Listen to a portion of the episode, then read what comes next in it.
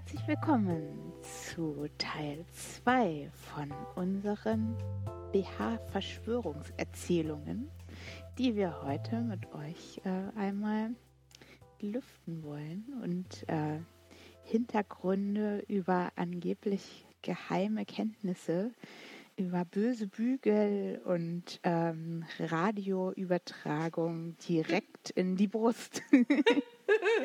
ich muss ja. schon lachen. es wird sehr lustig heute.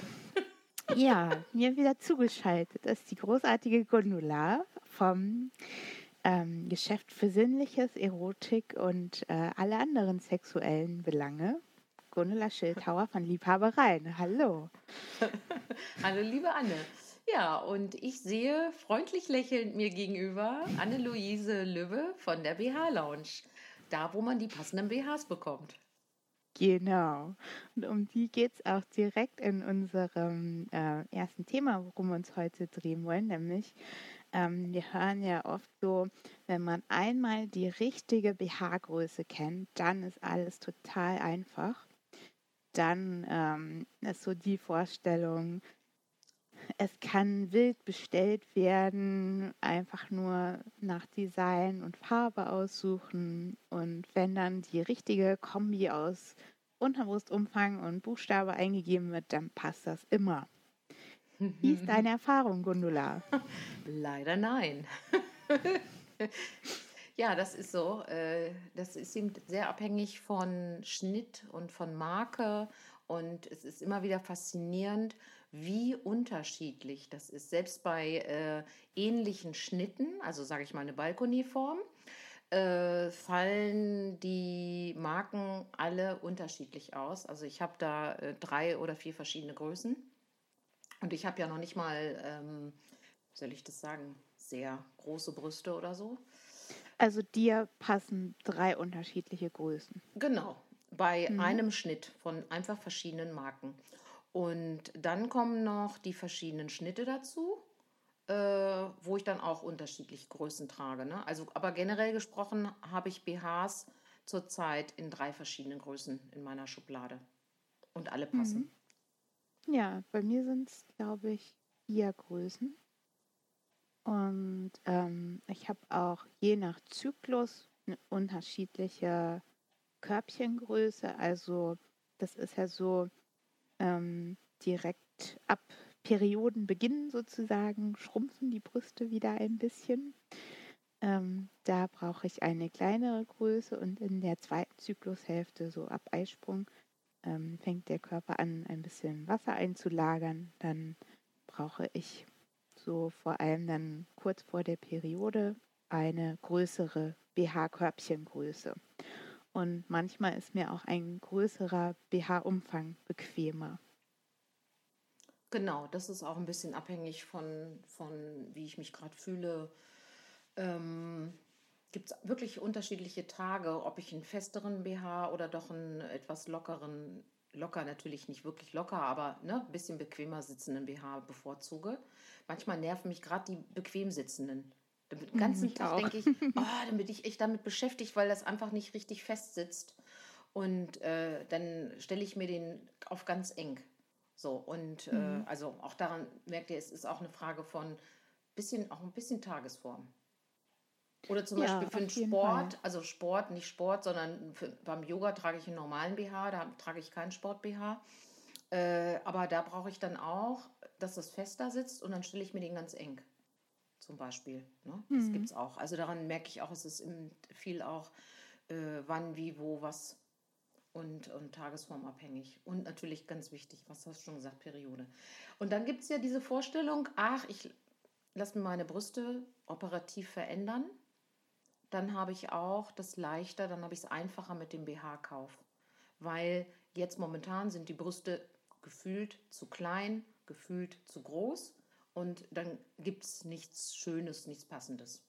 Also es gibt bestimmt noch andere Gründe natürlich für, Brust, äh, für Brust-OPs, ne? aber auf die, da wollen wir jetzt nicht drauf eingehen, sondern schon auch dieser, dieser Gedanke, der bei einigen dabei ist, äh, ich lasse mir die Brust operieren und danach wird es einfach werden mit dem BH-Kauf. Dann weiß ich, welche Größe ich habe.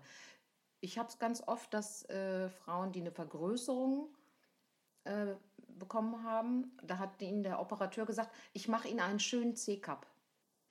Und, die hatten, und die hatten vorher gefühlt einen A-Cup. Und dann denken die, yeah, supi, C-Cup gibt es immer überall. Das stimmt, ne? C-Cup gibt es wirklich in jedem Laden, der BHs anbietet. Und Aber, dann haben sie auf einmal 70G. Genau. Und sind, tadam, und sind wirklich zutiefst geschockt. Also das habe ich leider schon öfter im äh, Laden gehabt. Warum? Weil die Operateure haben da verschiedene Silikonformen, die sie einfügen in die Brust. Äh, und die sind durchbuchstabiert. A, B, C, D, E. Sage ich jetzt mal. Ich weiß nicht genau, mhm. wie viel die da haben. Ne? Aber die haben ja verschiedene Formen und letztendlich doch eine überschaubare Menge. Eigentlich geht es nach Volumen.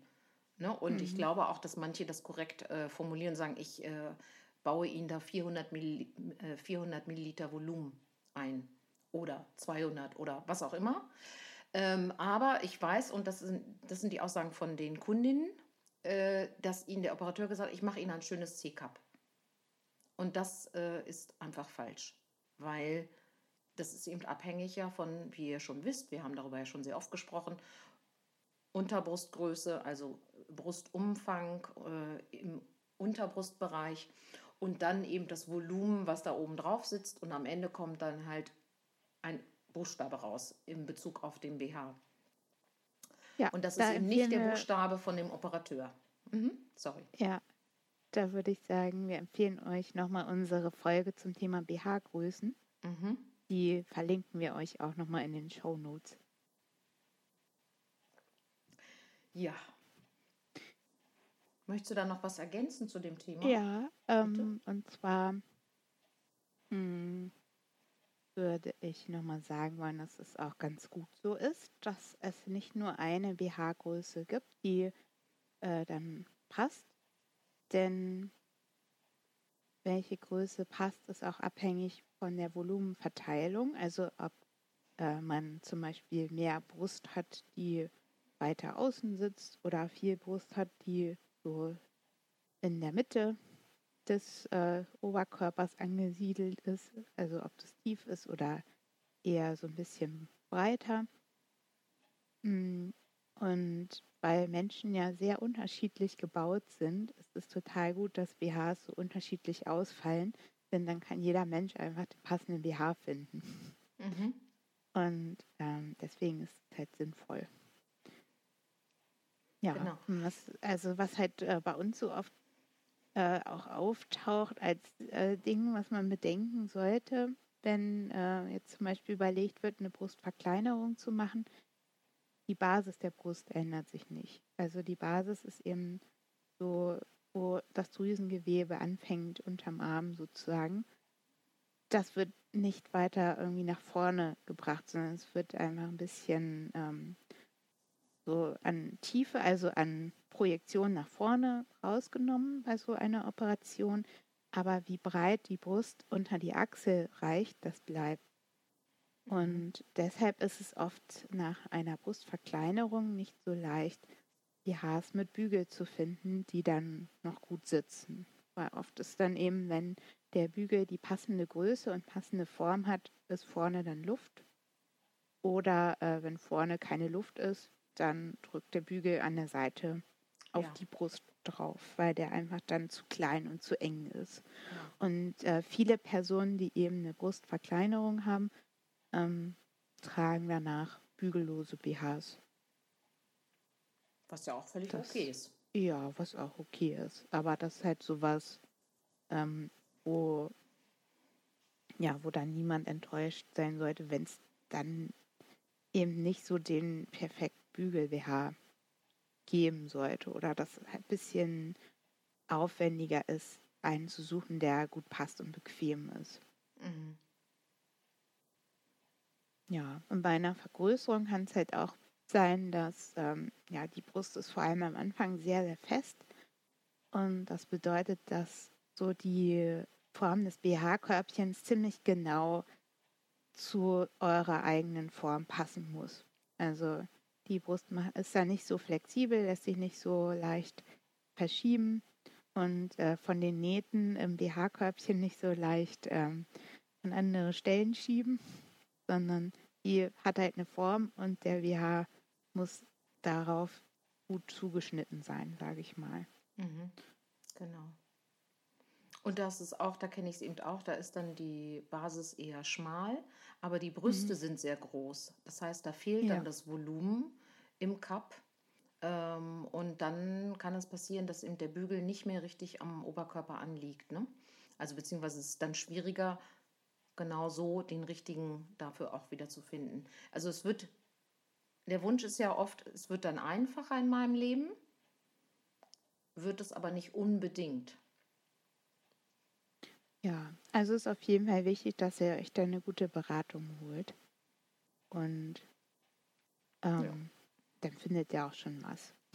Ja, das, das aber, ganz sicher. Aber eben nicht so, ah, ich kann jetzt in jedem Laden den C-Cup BH anziehen. Ja. Das, das, das wird eher wahrscheinlich nicht passieren. Ja, ich hoffe, das war jetzt nicht, äh, das war aufklärend und nicht frustrierend, aber ähm, auf der anderen Seite finde ich es auch mal ein bisschen shocking, wenn halt äh, solche Versprechen ausgedrückt werden und dann stimmt das gar nicht. Ne? Also genau. von wegen, ich mache Ihnen einen schönen C-Cup, ne? Ja, das ist dann ja wie in allen Fällen, wo es um eine Operation geht, einfach gut vorher informiert zu sein. Ja. Und sich diese Gedanken auch mal zu machen. Genau, dass nicht falsche Erwartungen entstehen, ne? weil das ist mhm. natürlich dann wirklich äh, frustrierend. Ja, was haben wir denn noch für schöne Mythen? Ja, äh, was mir auch sehr oft begegnet, ist, dass äh, Personen keine BHs mit einer Stickerei oder mit einer Spitze tragen wollen, weil die sagen, nee, das kratzt. Spitze kratzt. Oh, ich muss jetzt ein bisschen weinen. Ja. Nein, das stimmt nicht. Das ist nicht wahr. Also, es gibt ähm, sehr kuschelige, weiche Spitzen.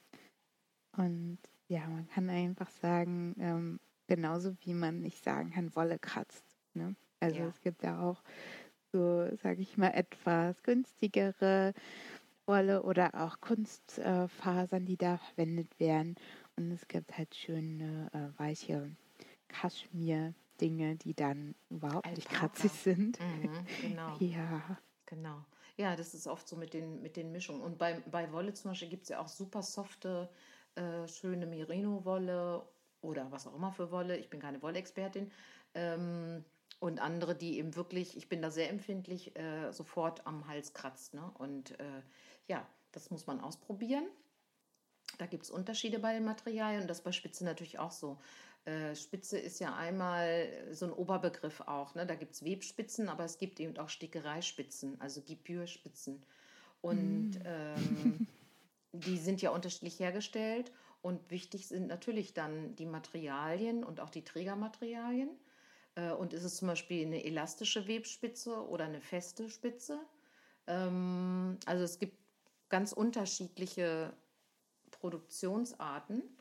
Und äh, ob es nachher sich kratzig anfühlt, ist wirklich eine Sache von äh, Material und zusammen, also verschiedene Aspekte und auch ein bisschen individuell. Was für die eine völlig normal ist, ist für die andere eben schon, fühlt sich nicht so angenehm an. Gar nicht richtig kratzig, weil also kratzige Spitzen sind wirklich super, super billig. Also die, mhm.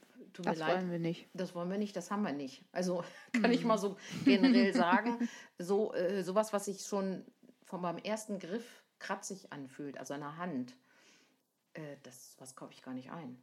Deswegen finde ich übrigens auch die Messen so wichtig. Ne? Also äh, wieder ein anderes Thema, aber ich, ich fahre gern zu Messen, um das Material anzufassen, weil das ist eben nicht nur die Materialzusammensetzung, äh, sondern ich muss das Material anfassen und das haptisch wirklich wahrnehmen, äh, um schon solche Unterschiede wahrnehmen zu können. Ja, und auch die Verarbeitung. Also wie sind die einzelnen Teile vernäht ja, genau. miteinander, wie gut ist das versäubert. Das ist eben auch wichtig dafür, dass es ein angenehmer Tragekomfort ist. Genau. genau. Und es äh, kann auch genauso sehr unangenehme Schalen-BHs geben.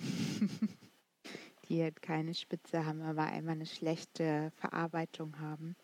Und die können dann deutlich kratziger und fieser sein als ähm, ja, schicke Spitzen-BHs mit Ja, weicher oder zum Beispiel können Spitze. mehr, äh, ne, dass Frau darin mehr schwitzt. Ne, und Sch- Schweiß, äh, starke Schweißentwicklung ist halt dann auch sehr unangenehm und Mhm. führt dazu, dass die Haut eben aufweicht und dann äh, eben andere Probleme entstehen können. Ne? Das ähm, führt uns direkt zu unserem nächsten Mythos. Mhm. Baumwolle ist immer total gut und äh, nur Baumwoll-BHs bitte, weil ich schwitze so viel und dann kann ich nichts anderes haben und sonst kriege ich einen Pilz. Mhm. Aha, ja, äh, genau. Baumwolle äh, fühlt sich sehr schön weich an. Gibt es ja auch wirklich tolle Qualitäten, finde ich auch, sowohl für BHs als auch für Höschen. Aber Baumwolle äh, diffundiert eben die Feuchtigkeit nicht, sondern hält die Feuchtigkeit. Sprich, wenn Baumwolle feucht ist, dann bleibt sie feucht und, das, Ja. und braucht viel länger zum Trocknen. Also an einem äh, schwitzigen Körper trocknet Baumwolle nicht. Das heißt, ich habe dann Feuchtbiotop. Deswegen ist so Funktionskleidung für den Sport auch seltenst aus Baumwolle. Ich kenne keine mehr. Äh, Ich glaube, es ich auch nicht, aber ähm, Aber vielleicht gibt es ja irgendwo Ja. welche. Ne? Man will es nicht ausschließen, aber Genau. ich glaube nicht. Ich glaube nicht. ich glaube es eigentlich auch nicht. Sondern Da werden eben eher Materialien verwendet, die schnell trocknen, die die Feuchtigkeit gut transportieren, sodass sich da eben nicht so ein Nährboden und ein kuscheliger Ort für Bakterien und Pilze und was weiß ich was alles bilden kann, sondern dass man wirklich ähm, ja da auch im Sommer einfach gut angezogen ist. Und mh, also was, was mir auch noch dazu einfällt, ist, dass so viele Baumwoll-T-Shirts, die ich habe, die sind irgendwann so ein bisschen ausgebeult.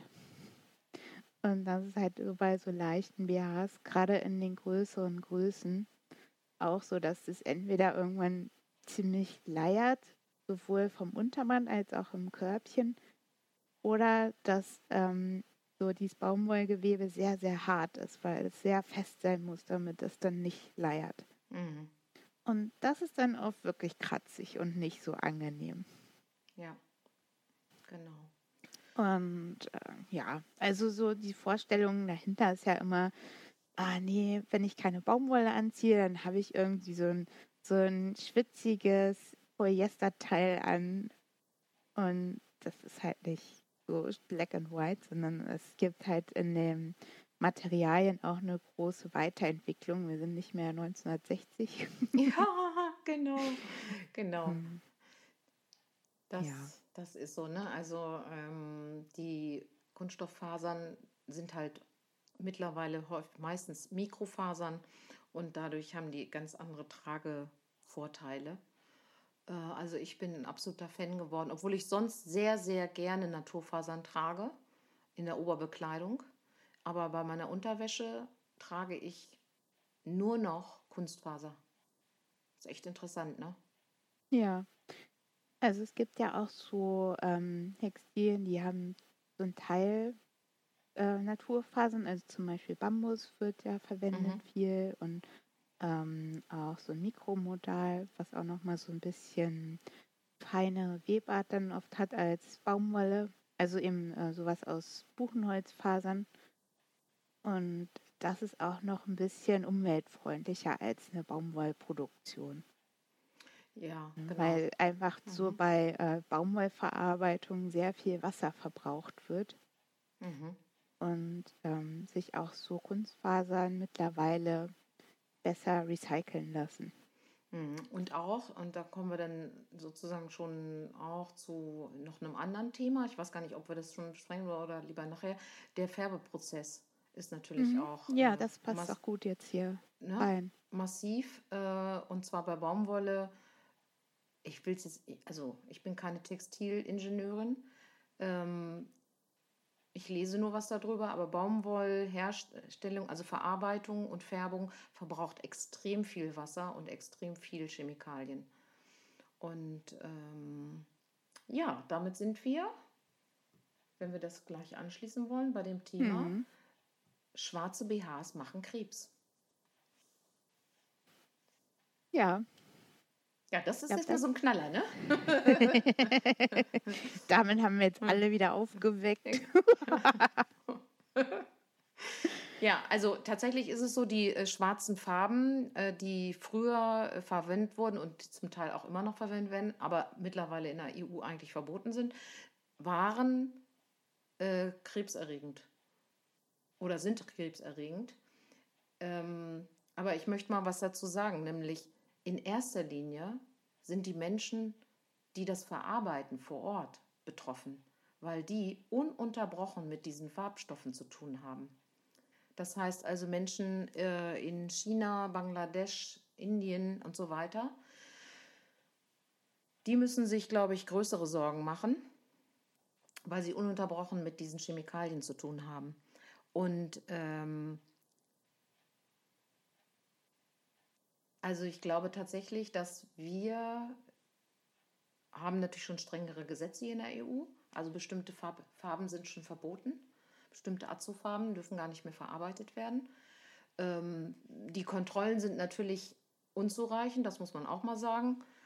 Aber generell gibt es hier schon mal Gesetzgebung, äh, Gesetzgebung dagegen. Und wir haben auch, ähm, tatsächlich, bei mir war ja schon zwei oder dreimal die Lebensmittelkontrolle, die auch zuständig sind für diese Schadstoffe. Und dann nehmen die halt einen Teil mit aus dem Sortiment und überprüfen das und stellen dann fest, ob eben Schadstoffe darin sind oder nicht. Und wenn ja, dann gibt es natürlich eine Strafe, äh, auch an mich, ne, wenn ich sowas verkaufe, obwohl ich nicht die Herstellerin bin und das gar nicht überprüfen kann, aber trotzdem äh, das heißt, da gibt es Kontrollen. Bestimmt zu wenige, aber es gibt sie. Während es natürlich in anderen Ländern ganz andere Gesetze gibt, da sind die vielleicht gar nicht erst verboten. Das weiß ich aber nicht genau. Ich kenne die Gesetzgebung in China nicht. Ähm ich finde, es ist schon ein wichtiges Thema. Ne? Also Chemikalien und Krebs, das ist ein Fakt. Äh, die Chemikalien, die verarbeitet werden beim Textil, bei der Textilherstellung, können krebserregend sein. Und es wäre gut, wenn wir alle nur noch solche Produkte kaufen, wo so etwas nicht verarbeitet wird. Das heißt aber eine Verabschiedung von Fast Fashion. Und dafür mhm. gibt es natürlich noch viele, viele andere Gründe. Ich bin aber nicht so eindeutig damit, weil unter ökologischen Aspekten ist die Sache klar. Äh, da wäre es gut, wenn diese ganze Herstellung einfach komplett aufhört. Unter anderen Aspekten bin ich mir da nicht so sicher, weil es leben Millionen von Menschen in diesen immer noch ärmeren Ländern von dieser Textilherstellung. Und wie man diese Jobs ersetzen könnte, das ist die Frage. Ne? Denn Fakt ja. ist, sobald wir hier weniger einkaufen oder nur noch Produkte einkaufen, die wirklich allen strengsten Regeln unterliegen, dann äh, reduziert sich die Herstellung. Was, wie gesagt, global, ökologisch absolut sinnvoll ist. Aber es hat ja eben auch noch andere Aspekte. Ne? Ich finde das schwierig. Aber jetzt sind wir natürlich schon ein bisschen weg vom Thema schwarzer ja. BH. Ich finde ja, es aber wichtig. Vielleicht nochmal ein Thema für eine eigene Episode, ja. kann ich mir denken. Ja, das auch so Lieferketten und ähm, wenn jetzt der BH teurer wird, kommt das da wirklich bei den Leuten an und ja. Ja, das sind nochmal andere Aspekte auch noch. Ne? Ja. Aber es ging mir jetzt ja auch wirklich um konkret diese Textilherstellung, die wir wissen, ökologisch äh, schwierig bis katastrophal ist. Ähm, aber zum Beispiel äh, in Europa, wie gesagt, unterliegen wir anderen Gesetzen.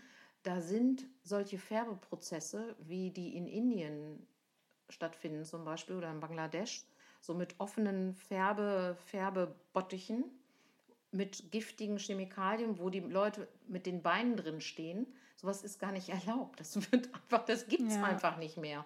Und das heißt, Produkte, die, wo die ganze Fertigung in Europa ist, sind da schon mal per se äh, eine sicherere Nummer. Und dann gibt es natürlich auch schwarze Farbstoffe, die nicht krebserregend sind und die eigentlich dafür verwendet werden sollten. Ja, was kann man noch sagen zu schwarzen BHs? Grundsätzlich gilt ja für schwarze Kleidung und überhaupt für Kleidung, dass man die als erstes mal wäscht. Weil Rückstände aus der Herstellung können eben noch anhaften und auch von der von Transport und so weiter. Das heißt, ich würde sowieso immer erstmal alles waschen. Ich habe aber tatsächlich Kundinnen im Laden, die sagen, ich will den gleich anbehalten. Ja. Okay. Ist immer eure eigene Entscheidung, ne? Ich weise aber immer darauf hin, dass es besser ist, grundsätzlich alles erstmal zu waschen und eventuelle Farbrückstände zum Beispiel dadurch rauszuwaschen. Hm. Wenn wir ganz ehrlich sind, wir können nicht sehen, äh, aus welchem Farbstoff dieser BH, also wenn er schwarz ist, wie das hergestellt ist. Ich kann das nicht beurteilen, muss ich dir ehrlich sagen. Außer es, es wäre ein zertifizierter, also nach ökologischen Standards zertifizierter BH, dann hätte ich mehr Sicherheit oder Vertrauen, dass das wirklich keine irgendwie schädlichen Farbstoffe sind. Ich finde aber trotzdem nochmal wichtig auch zu sagen, dass diese Gleichung BH, schwarzer BH gleich Krebs, ist natürlich so falsch. Es ist eine Frage ja. von, wie mit allen Stoffen, die krebserregend sein können, sein können, ist immer eine Frage von äh, Dauer der Einwirkung, äh, Menge der Einwirkung, ähm, etc., genetische Voraussetzungen und so weiter. Ne? Also Krebs hat ja, ist ja multikausal, ist ja nie durch einen Stoff ausgelöst. Das finde ich ist ja mhm. auch wichtig zu wissen. Ja, und ich denke, man kann so generell sagen, ähm, wenn die jetzt speziell bei, bei meinen BHs, wenn ich die einkaufe, dann gucke ich eben nicht nur darauf, ah, wie ist der Preis, sondern ich gucke auch, ähm, wo wird das produziert. Ich frage auch die Vertretung dann, ja, können Sie mir was dazu sagen zu den Bedingungen in dem Werk, in dem das genäht wird. Und daraus kann man dann eben auch schon ablesen, ah, ist das denen wichtig? ähm, dass da halt Standards erfüllt werden oder nicht? So, oder geht's, ist das wirklich was, wo es um Preiskampf geht? Mhm. Und dann ist es nicht mein Produkt. Ja. Und ähm, da kann man dann halt auch schon davon ausgehen, dass äh, Standards wichtig sind, wenn eine Firma darauf Wert legt. Ist da, sind da gute Produktionsbedingungen und ähm, ja, das ist schon mal so ein so ein Hinweis darauf, auf mhm. gute Qualität, wo dann eben auch keine giftigen Stoffe verwendet werden. Genau. Also deswegen finde ich es halt auch äh, generell für mich beruhigender, wenn ich Ware einkaufe und das kann ich äh, an meinen äh, Marken äh, zum überwiegenden Teil sagen, nicht zum kompletten, aber zum überwiegenden Teil, die die Produktion hier in Europa haben, mhm. weil sie dann einfach anderen Kontrollen unterliegen. Und das finde ich schon auch ein Argument. Ja, auf jeden Fall. Ja, und möchtest du dazu noch was sagen oder soll ich schon gleich zum nächsten Thema überleiten? Wenn für dich da nichts zu ergänzen ist, dann bitte gerne. Mhm. Ähm, ja, wenn es so um Materialien geht, die einen krank machen können, dann sind ja Bügel auch immer mal wieder so im Gespräch. Und äh, zum Beispiel wird dann oft gesagt, Metallbügel seien total schädlich und Kunststoffbügel wären doch viel besser. Und da ist so Bedenken Nummer eins. Was ist, wenn ich jetzt zum Beispiel eine Allergie habe, eine Nickelallergie? Ähm, das liegt ja direkt auf meiner Haut. Und ja, habe ich dann da nicht eine allergische Reaktion? Oder oft wird eben auch gesagt, ja, ich habe den BH jetzt irgendwie ein paar Stunden getragen. Ich habe da jetzt aber irgendwie so einen äh, Abdruck. Also ich sehe, dass da ein BH war, wenn ich den ausziehe. Habe ich jetzt eine Allergie? Und da kann ich klar sagen, nein, das ist keine Allergie, sondern das ist einfach ein äh, physikalisch bedingter Abdruck, weil BHs sind Shapewear. Das heißt, die sitzen sehr eng an dem Körper an und die formen den Körper. Die liegen also nicht nur locker wie so ein T-Shirt auf, sondern die greifen richtig zu, sage ich mal. Die haben eine Funktion. Und genau, die haben eine Funktion und deshalb gibt es diese Abdrücke auf der Haut. Das ist einfach ganz normal. Und äh, wenn diese Abdrücke nicht geben würde, würde der BH nicht passen. ähm, ja, und wenn man da jetzt aber denkt, das könnte irgendwie auch eine Nickelallergie sein, ähm, gute BH-Bügel sind nickelfrei. Das heißt, diese Kontaktallergien kommen einfach nicht vor. Also ich habe dazu auch, ähm, um das nochmal genau zu erkunden und nochmal so einen Beleg zu bekommen, äh, meine HauptherstellerInnen angeschrieben und ähm, die haben auch gesagt, also die BHs sind halt aus Edelstahl. Äh, manchmal ist der noch mit so einer so dünnen Kunststoffschicht überzogen, damit halt dieser feine äh, Bügelmantel nicht verletzt wird. Aber ähm, ja, da ist halt ist, ist nickelfrei. Das ist einfach Edelstahl und ähm, obendrauf ist, habt ihr vielleicht auch schon mal gesehen, einfach so ein ähm, oft so ein buntes Ende. Also es ist einfach so ein Tropfen Lack da drauf, damit der Bügel sich nicht durch den Stoff bohren kann und weiterhin bequem sitzt. Mhm, das, und dann ist ja eben genau äh, diese Stoffhülle. Also die Bügel werden ja in einen Tunnel reingeschoben, der genäht ist. Das heißt, ihr habt auch noch mhm. eine dickere Stoffschicht zwischen genau. äh, dem Bügel und dem Körper. Und noch was, Nickel ist ja generell verboten in der EU für solche Produkte. Also die müssen zumindest vom Gesetzgeber her nickelfrei sein. Äh, und ich selber, ich habe eine Nickelallergie ähm, und ich habe noch nie einen Ausschlag von irgendeinem BH bekommen. Und ich kriege wirklich richtige Bläschen. Also meine Haut bildet Bläschen. Äh, das ist wirklich eine sehr starke Kontaktallergie. Ähm, also wenn ich äh, billiger Schmuck, wenn der Nickel enthalten enthält, dann reagiert meine Haut sofort darauf. Äh, und ich glaube, ich will das nicht falsch sagen, aber so ungefähr seit 2000 ist, sind, ist Nickel schon im, im, im Schmuck verboten. Deswegen mein Hochzeitsring, der ist davon äh, tatsächlich noch betroffen gewesen. Mhm. Ähm, denn äh, 1997 gab es diese Gesetzgebung noch nicht und da war das tatsächlich in, in Gold und Silber äh, noch äh, Nickel enthalten. Und äh, ich habe irgendwann eben diese Kontaktallergie entwickelt und dann konnte ich den Ring nicht mehr tragen, beziehungsweise ich musste ihn äh, überarbeiten lassen, sodass ich ihn wieder tragen kann. Also deswegen, äh, ich bin da äh, äh, als Allergikerin eben selber auch von betroffen und ich habe noch nie von egal welcher Marke äh, eine Nickelreaktion gehabt. Ne? Das, das ist gut zu wissen. Ne? Zur Beruhigung für, für euch.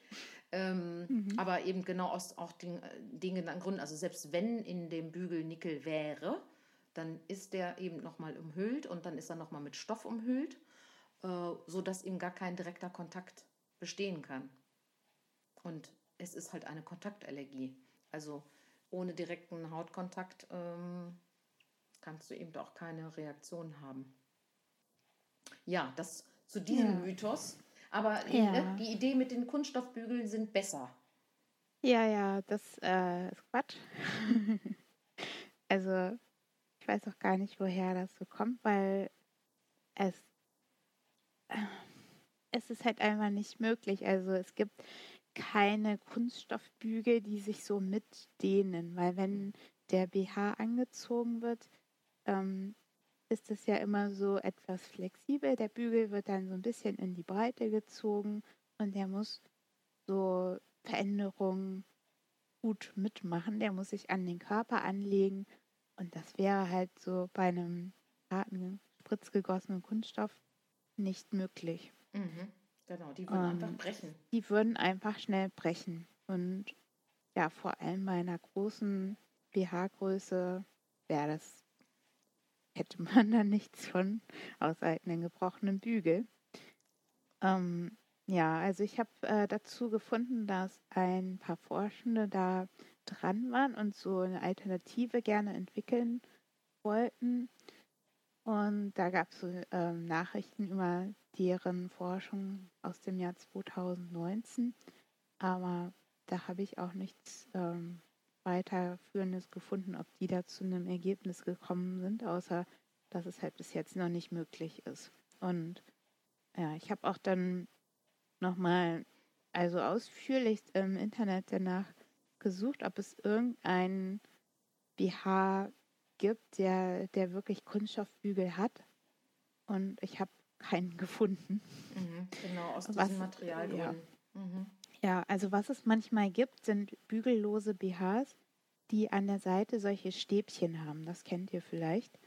Ähm, also wo eben kein BH-Bügel ist, der um die Brust rumgeht, sondern eher an der Seite der Brust ist nochmal so ein, ähm, ja, so ein kurzes Stäbchen im Unterbrustband drin, ähm, was so dafür sorgen sollen, dass sich das Unterbrustband nicht so aufrollt.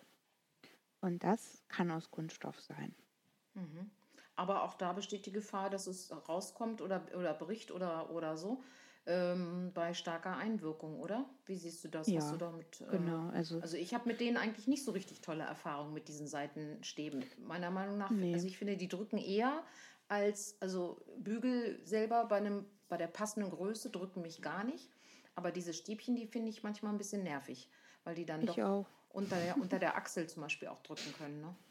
Ja, also keine Ahnung, ähm, warum es die gibt, aber man Ja. kann die rausmachen. Ja. ähm, was mir noch dazu einfällt, ist äh, zum Thema Kunststoff versus Metall. Äh, ganz oft kommen Kunden oder fragen nach Korsetts und so weiter und dann sind sie erstaunt über die Preise, weil ein richtiges Korsett, gutes Korsett beginnt ungefähr bei 200 Euro. Alles darunter ist irgendwas anderes, kann ich dazu nur sagen. Also Korsetts für 50 Euro sind keine echten Korsetts. Die haben dann eben zum Beispiel Plastikstäbe äh, eingebaut. Und Plastikstäbe brechen ganz schnell. Also gerade bei Corsagen, wo man ja den, den Körper biegt, ähm, brechen die einfach und kommen dann durchs Gewebe durch. Ne? Also die haben auch gar keine Funktion. Die können gar nicht den, den Körper in Form bringen, weil die eben nicht diese äh, Flexibilität von Spiralfedern haben, nämlich das, was in einem guten Korsett eingebaut ist, aus Metall. Und äh, von daher ist da das Gleiche und die sind, das ist wirklich äh, äh, auch Metall, auch häufig ummantelt nochmal, aber ja, also äh, bei Korsetts eben ist es ein Qualitätszeichen, dass Metallspiralfedern eingebaut sind oder auch Metallstäbe. Äh, und auch das lässt sich nicht durch Kunststoff ersetzen. Kunststoff funktioniert deswegen- nicht. Hat es dann auch unter anderem einen etwas höheren Preis. Ja, ganz klar. Ja. Und da- ist Mhm. auch ein riesiger Unterschied, ob ich da eben eine sehr gute Qualität habe, die nicht rostet, oder in sehr billigen Korsetts sind halt häufig rostende Metalle eingearbeitet. Das ist ja nicht so toll. Nee, überhaupt nicht. Wirklich, Das die dann auch so beschlagen und die dann eben auch ähm, ja, sich im Grunde so ein bisschen auflösen. Ne? Hm. Also auch da gibt es große Qualitätsunterschiede, aber man erkennt es ganz klar am Preis. Mhm. Was Ja. haben wir denn noch Schönes? Haben wir noch einen Mythos? Ah, ja. Wir haben noch mein absolutes Highlight. ja. Nämlich, äh, das steht hier in unserem ähm, Vorbereitungspaper als Metallbügel übertragen, keine Radiosendung. Ach, sehr schön. Also für alle, die es gehofft haben, mit euren Brüsten und euren BHs könnt ihr leider keine Radiosender empfangen. ja. Herrlich. Also ich fand es tatsächlich, ähm, ich kannte das nicht, bevor ich den Laden hatte und ähm, fand das bisschen kurios, als ich so das erste Mal gehört habe von KundInnen, nee, also ich kann nur BHs ohne Metall tragen, weil das überträgt ähm, Elektrosmog auf meinen Körper, wenn ich Metall trage. Und ja, also ich, ich war erstmal etwas verblüfft, weil ich das, wie gesagt, noch nicht gehört hatte. Und ich fand es ein bisschen wild, ehrlich gesagt. Aber natürlich ist das, ähm, wenn eine Person sowas glaubt, eine ernst, eine Sorge, die für die ernst ist. Ne? Das äh, muss man erstmal annehmen. Die sagt das nicht aus Jux, sondern die ähm, glaubt eben, dass das Metall am BH einfach Schaden ihrem Körper zufügen kann. Und da möchten wir nochmal deutlich sagen, das ist nicht so.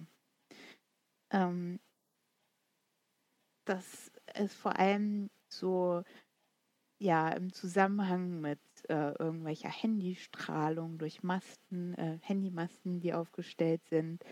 Ähm, das geht ja immer mal wieder so durch die Presse, dass das ungesund ist oder auch ähm, ja, elektrische Geräte, die nah an unseren Körpern sind, wie ja zum Beispiel Mobiltelefone oder ähm, ja, das ähm, ist so, so das häufigste Beispiel, wenn man das oft äh, in der Hosentasche trägt oder eben viel telefoniert, das nah am Kopf hält, dass das irgendwie den Körper beeinflussen kann durch irgendwelche Dinge in der Luft, die dann auf den Körper einwirken und dort auch eine Krebserkrankung im schlimmsten Fall verursachen können. Und das stimmt halt nicht. Also da gibt es zahlreiche Belege und Stellungnahmen dazu. Das verlinken wir euch auch, ähm, dass das halt einfach nicht so ist. Ähm, ich würde gerne auch in dem mhm. Zusammenhang nochmal sagen, also äh, ein, Handy hat ja, äh, äh, dann sendet ja dann, also wie nennt man das? Ich bin keine Physikerin, Funkstrahlen aus. äh, ein mhm. Bügel ist einfach ein Stück Metall. So, genau. Das hat ja da, gar keine ja. aktiven Module ja. da drin oder sowas, ja. Also das, das schon mal als grundlegender Unterschied auch, ne? Mhm. Und also dem zugrunde liegt ja so die Vorstellung, ähm, dass es dann ja so Magnetfelder sozusagen auf den Körper lenkt und dadurch eine Wärme am Körper entsteht und ähm, durch diese Wärme eben die Körperzellen beeinflusst werden. Aber wer schon mal ein Bügel-BH getragen hat, weiß, also da entsteht keine Hitze oder so. das ist ähm, auch im, jetzt im Winter, wenn es schön wäre. es äh, macht äh, keine übermäßige Wärme. Es gibt ähm, natürlich keine Verbrennung oder irgendwas. Also es stimmt einfach nicht. Mhm. Okay, ich würde sagen, wir belassen es dabei. Weil ja. mehr kann man einfach zu Fake News auch nicht sagen. Es stimmt einfach ja. nicht. So, ja. Punkt. Äh, genau. man wir kann haben, nicht. Hm? Also dazu habe ich auch noch mal so was ja. Schönes gefunden. So, da wird ja immer gesagt dann, ja, aber da gibt es ja keine Beweise. Und ich habe zu dem Thema ähm, viel gelesen ähm, bei der Gesellschaft zur, zur, wissenschaftlichen Untersuchung von Parawissenschaften. Mhm. Also das sind äh, WissenschaftlerInnen, die sich eben mit äh, solchen Themen vor allem auch zum Thema Gesundheit auseinandersetzen und da äh, eine wissenschaftliche Forschung entgegenstellen. Und die haben gesagt, ja, für Dinge, die nicht existieren, gibt es keinen Beweis. Wir können nicht beweisen, es gibt keine rosa Elefanten. so, ne? ähm, genau. Ist, genau. Ähm, ja. Und das ist sozusagen das Totschlagargument, ne? Mhm. Ja. Du kannst mir nicht beweisen, dass es rosa Elefanten nicht gibt, also sage ich, dass es sie mhm. gibt. Äh, ja, äh, nein. okay, ja. so viel dazu. Äh, kommen wir zum letzten Mythos, weil wir sind auch schon ein bisschen über der uns selbst gesetzten Zeit. Äh, aber, oh, oh. oh, oh. ich finde aber trotzdem, das ist auch nochmal wichtig, das anzusprechen, weil das finde ich auch verständliche, äh, auch da, ne, also wir nehmen schon Sorgen oder Ängste ernst, aber es geht halt auch immer darum, dann gegen bei Sorgen und Ängsten, die ein, ein Mensch haben kann, weil Mensch eben irgendetwas gehört hat, dann auch wirklich Fakten dagegen zu setzen und klar zu kriegen, diese Sorge, diese Angst ist unbegründet. Was nicht heißt, dass dieser Mensch natürlich trotzdem diese Angst oder Sorge haben kann. Und wir können sie dem Menschen dann auch nicht endgültig nehmen, wenn Fakten diesen Menschen nicht überzeugen.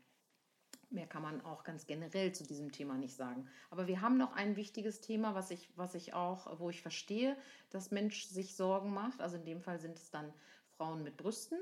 Ähm, man soll keine Bügel-BHs während der Stillzeit tragen. Magst du was dazu sagen? Stimmt nicht. also, ähm, das, dem liegt zugrunde, dass ähm, viele Menschen die falsche Größe tragen. Und beim BH in der falschen Größe sorgt dafür, dass es einen Druck auf das Brustdrüsengewebe gibt und das kann dann eben dazu ähm, führen, dass äh, Eltern dann eben, stillende Eltern, eine Brustentzündung bekommen. das ist total schmerzhaft und will man auf gar keinen Fall. Und da, um da auf Nummer sicher zu gehen, sozusagen, hat sich so in ähm, ÄrztInnen und auch unter HebammenInnen verbreitet, dass ja, man einfach Bügel auf jeden Fall weglässt. Mhm. Und es macht aber vor allem in einer sehr großen Kappgröße viel mehr Sinn, auch einen Bügel zu tragen, weil der Bügel die ähm, Brust entlastet. Also stillende Personen haben eben oft sehr schwere Brüste. Das fühlt sich sehr schwer und sehr voll an und der Bügel entlastet dann einfach. Ja. Und vor allem, wenn er eben richtig passt. Also das heißt, kein Bügel sitzt auf der Brust, sondern der liegt auf der Rippe auf, also hinter der Brust. Das ist immer ganz wichtig. Und so kann ein Bügel BH sogar so einen Milchstau verhindern. Das finde ich mal richtig wichtig. Aber tatsächlich, und das ist das Entscheidende, ist, dass der BH eben wirklich passt und der Bügel nicht aufs Brustgewebe, auf das Drüsengewebe drückt. Und das wiederum, dafür braucht ihr die Beratung. Es ist einfach so, weil äh, ich kann es aus eigener Erfahrung sagen, äh, vor der Geburt und nach der Geburt waren vier Cups Unterschied und bei manchen ist es bestimmt sogar noch mehr. Ähm, und ich hatte keine Ahnung und auch gar keine Vorstellungskraft, wie groß die Brust werden kann, ähm, sobald der Milcheinschuss da ist. Deswegen ist es auch schwierig, man kann diesen BH im Grunde nicht vor der Geburt kaufen, weil äh, ihr nicht wisst, wie groß die Brust noch nach dem Milcheinschuss ähm, noch werden kann. Im Grunde müsst ihr ihn, also deswegen äh, erst, könnt ihr ihn erst danach kaufen, also ne, wenn das Kind da ist und wenn ihr stillt. Und vielleicht braucht ihr auch im Laufe der Stillzeit verschiedene Größen. Also ich kann selber sagen, dass meine Brust sich äh, vor der Geburt schon vergrößert hat, dann aber nach der Geburt beim Stillen nochmal und dann im Laufe der Stillzeit wiederum aber auch abgenommen hat, ne, weil ich insgesamt abgenommen habe. Und ja, genau. ähm, dadurch äh, tatsächlich braucht man eben verschiedene Größen. Ihr braucht also häufiger mal vielleicht eine Anpassung und eine Überprüfung. Und wenn ihr einen äh, Milchstau entwickelt, dann ist klar, dann, dann hat es da irgendwo Druck gegeben. Das heißt, ähm, dann kann natürlich kann eine Ursache ein, falsch, ein falsch sitzender BH sein. Aber es können auch aus anderen Gründen Milchstaus entstehen. Ich hatte die auch äh, zweimal und das ist eben sehr unangenehm, lässt sich aber auch, also ich habe die ganz gut wieder in den Griff bekommen ohne, ohne Medikamente, einfach durch äh, Wickel und so weiter. Aber das ist eine Sache, die ihr dann mit eurer Hebamme und eurem, eurer Ärztin abklären solltet. Ähm, aber äh, Fakt ist, ich äh, äh, brauchte eben sehr, sehr unterschiedliche BHs dann im Laufe der Zeit. Und das wäre ja. auch meine, Empf meine Empfehlung, da nicht zu sparen, weil viele denken auch, naja, ich warte einfach ab, bis das alles wieder vorbei ist und dann kaufe ich mir einen schönen BH. Ja. Nein, das Gewebe ist ja gerade dann unter extremer Herausforderung durch das, die Vergrößerung durch die und Veränderung. durch die Veränderung ja. und, die, und das Mehrgewicht. Also bitte gönnt euch in der Zeit lieber häufiger mal einen passenden BH, als äh, zu denken, ach, äh, es lohnt sich nicht. Ne? Selbst wenn er dann eben nur zwei Monate gut gepasst hat, aber diese zwei Monate sind Gold wert. Ja, also ähm, ist auf jeden Fall so, wie Gundula ja auch schon gesagt hat, es geht halt nicht irgendwie kurz vor dem Geburtstermin nochmal was zu kaufen und dann einfach ein Körbchen mehr zu nehmen und passt schon. Die Erfahrung sagt, das passt nicht. Ja. Und ähm, es ist eben so, wenn der Milcheinschuss kommt, dann ist erstmal so, juhu, es geht los, alles auf volle Power jetzt. Äh, und die Brüste werden erstmal sehr groß und das wird dann aber so nach sechs Wochen ungefähr mhm. weniger und pendelt sich dann auf so eine Größe ein.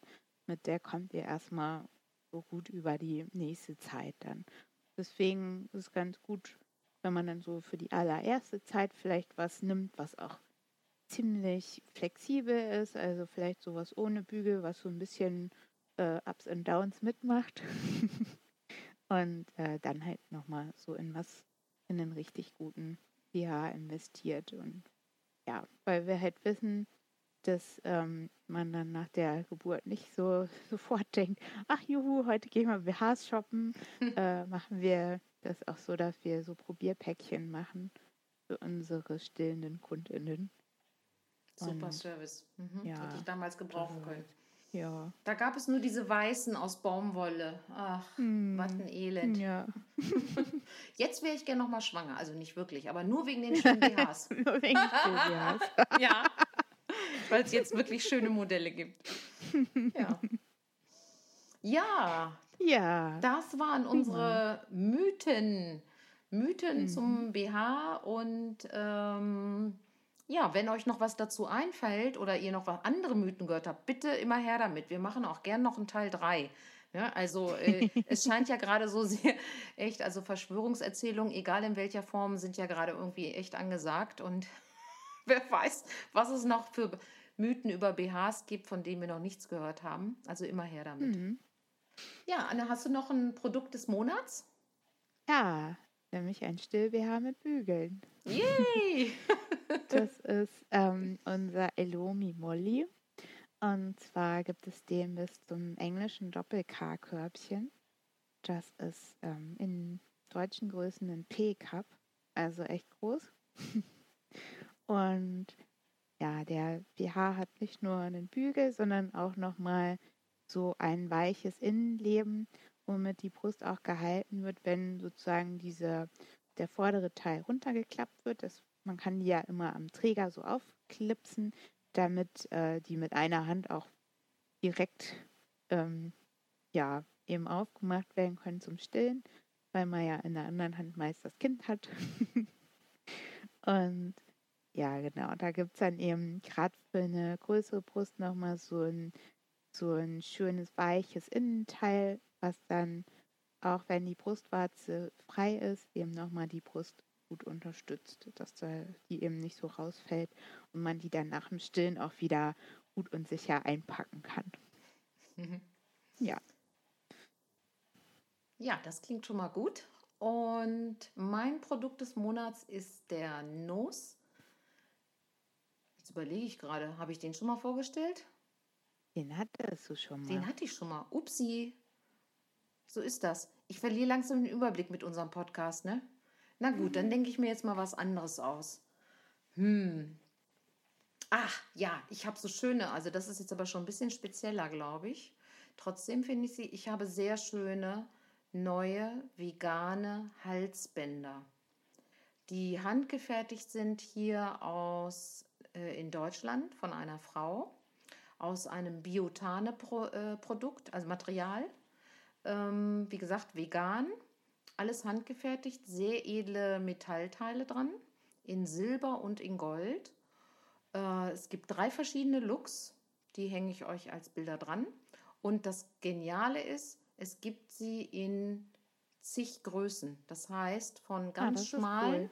genau, ganz schmalen Hälsen bis zu wirklich großen, breiten Hälsen. Ihr könnt die wirklich maßgefertigt bekommen, sozusagen. Äh, dann brauchen wir aber eben auch eure euren Halsumfang, damit, wenn ihr die bestellen möchtet, äh, ihr auch die passende Größe bekommt. Und es kann auch sein, dass sie erst angefertigt werden müssen. So ist das eben bei handgefertigten Einzelstücken.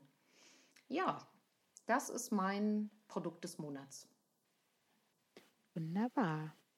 Dann bedanke ich mich bei dir für das spannende Gespräch. Hat mir wieder viel Freude gemacht, wie mit dir, wie immer. Ja, das war auch wirklich wieder sehr unterhaltsam. Vielen Dank. Ja. Und auch, dass du dir so viel äh, im Vorfeld, muss ich sagen, Anna hat erstmal auch viel recherchiert, äh, hat also da ganz klar die überwiegende Arbeit äh, gemacht und äh, spannend auch nochmal diese wissenschaftlichen, diese Wissenschaftler, die diese parawissenschaftlichen Geschichten nochmal überprüfen.